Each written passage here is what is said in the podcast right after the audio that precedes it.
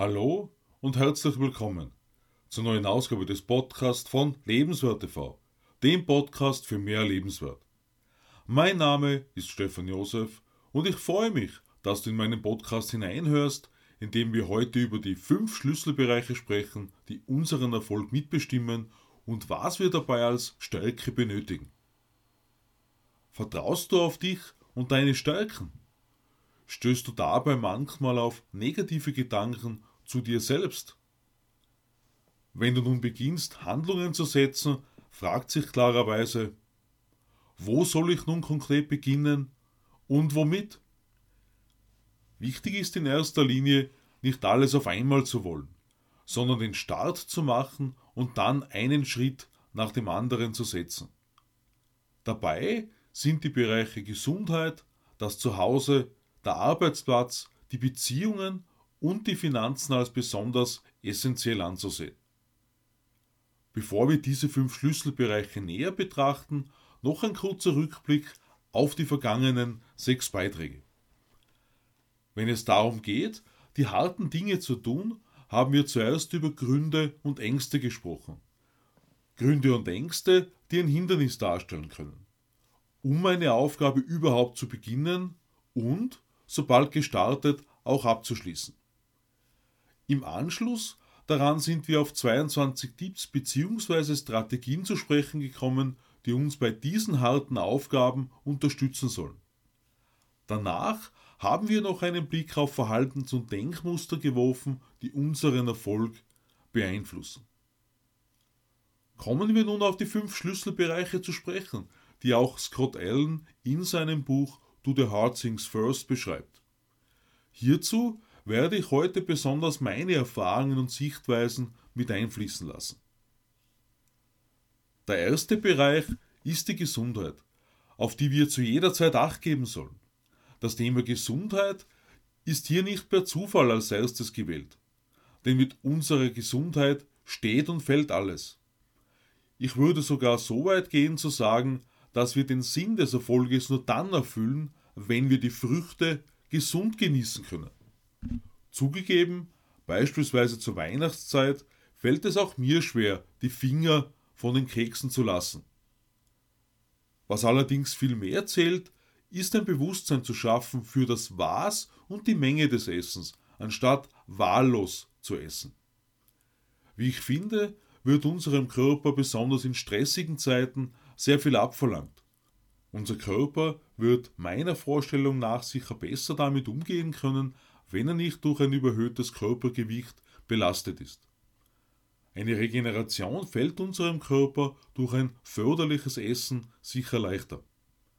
Dabei soll gleichzeitig genauso auf die mentale Gesundheit geachtet und der Input für unseren Geist sorgfältig gewählt werden. Die Frage nach der Wichtigkeit der Gesundheit sollte schnell beantwortet sein. Die Frage nach dem Misslingen eines Plans für die Gesundheit bedarf vielleicht einem längeren Nachdenken darüber. Wie unter anderem Darren Hardy im Compound-Effekt schreibt, sind es die kleinen Entscheidungen, Chips könnten gegen Karotten eingetauscht werden. Ein Anfang kann beispielsweise auch sein, den Kaffee ohne Zucker oder Milch zu trinken. Im zweiten Bereich, auf den Punkt gebracht, sollen wir uns im eigenen Zuhause wohlfühlen, eine gemütliche Atmosphäre vorfinden, wenn wir nach Hause kommen. Seit ich um die Weihnachtszeit mein Wohnzimmerbüro aufgeräumt habe, fühle ich mich wieder bedeutend wohler dort. Scott Allen spricht in diesem Zusammenhang darüber, etwa eine Türklinke zu reparieren. Solche Reparaturen können nebenbei sogar den Haus- oder Wohnungswert steigern. Schreibe dir mal eine Liste, was in deinem Haus oder deiner Wohnung zu tun wäre. Der dritte Bereich beschäftigt sich mit dem Arbeitsplatz bzw. Arbeitsbereich und dessen Organisation. Unabhängig davon, ob du in einem Büro oder im Homeoffice arbeitest. Wie schaut dein Arbeitsumfeld dort aus? Stapeln sich die Dokumente und du versinkst schon bald im Chaos? Wie lange benötigst du, um etwas zu finden? Vergangene Woche habe ich die gesetzten Lesezeichen anstelle offener Browser-Tabs angesprochen. so öffne ich nur die Tabs nun, die ich beispielsweise zur Videovorbereitung benötige. Skrodellen spricht drei Strategien an, wenn es nun wieder darum geht, etwas Hartes zu tun. Identifiziere den Grund für den Widerstand. Wenn es fehlendes Können ist, gib die Arbeit ab. Lege den Fokus auf deine Stärken und nicht auf deine Schwächen. Wir sehen uns in diesem dritten Bereich also organisatorischem und Aufgaben selbst gegenüber, die zu erledigen sind. Im digitalen Bereich führt Skrodellen fünf weitere Punkte an. Du erreichst mehr Fokus und Produktivität, wenn du nicht alles speicherst und, ja, wie vieles davon wirst du wohl nie benötigen. Weniger gespeichertes macht den Computer schneller. Du sparst dadurch Kosten, weil du weniger Speicher benötigst und eine längere Lebensdauer wahrscheinlich ist. Durch besseren Überblick sparst du dir Zeit und Energie und bist zufriedener. Beim Bereinigen stößt du auf alte Dateien und benötigtes bzw. Unnötiges.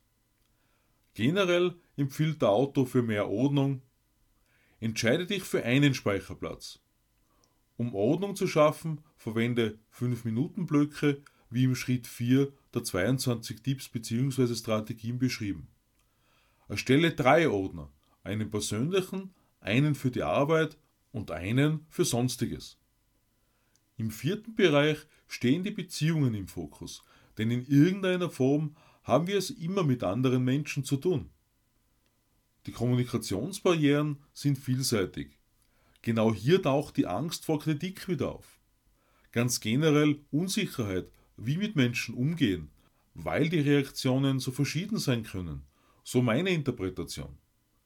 Für bessere, funktionierende Beziehungen beschreibt Skrodellen neun Schritte. Verstehe, bevor du antwortest, indem du nachfragst. Sei für das Gespräch offen und denke an das Lösen von Problemen. Bleibe auf das eine Thema fokussiert. Übernimm für deine eigenen Gefühle die Verantwortung. Unterbrich die anderen nicht. Achte auf deine Vermutungen über andere Personen. Achte auf die Geschwindigkeit der Unterhaltung. Versuche wirklich zu verstehen. Fokussiere auf das Wichtige und bleib flexibel. Der fünfte und abschließende, der finanzielle Bereich umfasst vier grundlegende Punkte. Wie hoch sind deine monatlichen Ausgaben? Bezahle dich zuerst selbst. Immer. Beginne einen Nebenjob. Erschließe weitere Einkommensströme. Nun, keine Kontrolle über die eigenen Ausgaben zu haben, führt früher oder später zu einem Chaos. Wenn du deine Ausgaben kennst, wie viel Geld brauchst du selbst? Zeit für einen Nebenjob ergibt sich vermutlich dann, wenn vor allem die beruflichen Aufgaben besser unter Kontrolle sind. Alles in allem ist das jedenfalls eine Frage der Energie, die in der freien Zeit vom Hauptjob vorhanden ist. Wenn eine Übersicht über die eigenen Finanzen gegeben ist, Vielleicht hast du die Möglichkeit, mit kleinen Beträgen ein Investor zu werden. Wenn wir über Bücher wie Think and Grow Rich von Napoleon Hill sprechen, spielt vor allem das Denken wieder eine zentrale Rolle. Denn ohne unseren Glaubensmustern über Geld auf die Spur gekommen zu sein, wird der Reichtum womöglich einen weiten Bogen um uns machen. Über das Thema Geld schreibe ich ausführlich in meinem ersten Buch Mein Weg in meine Berufung das ich 2017 im Sommer auf Amazon als Taschenbuch und E-Book bereits veröffentlicht habe. Das war nun heute noch ein Überblick über die fünf Schlüsselbereiche, in denen wir gefordert sind, die harten Dinge zu tun. Gerne unterstütze ich dich mit weiteren Tipps für die Umsetzung. Schreibe mir dazu ein E-Mail an info at lebenswertesleben.tv. Ich freue mich auf dein Abo meines Podcasts und lade dich ein, am Sonntag in mein neues Video auf Lebenswert TV hineinzuschauen. Ich wünsche dir eine erfolgreiche Zeit. Alles Liebe, Stefan Josef.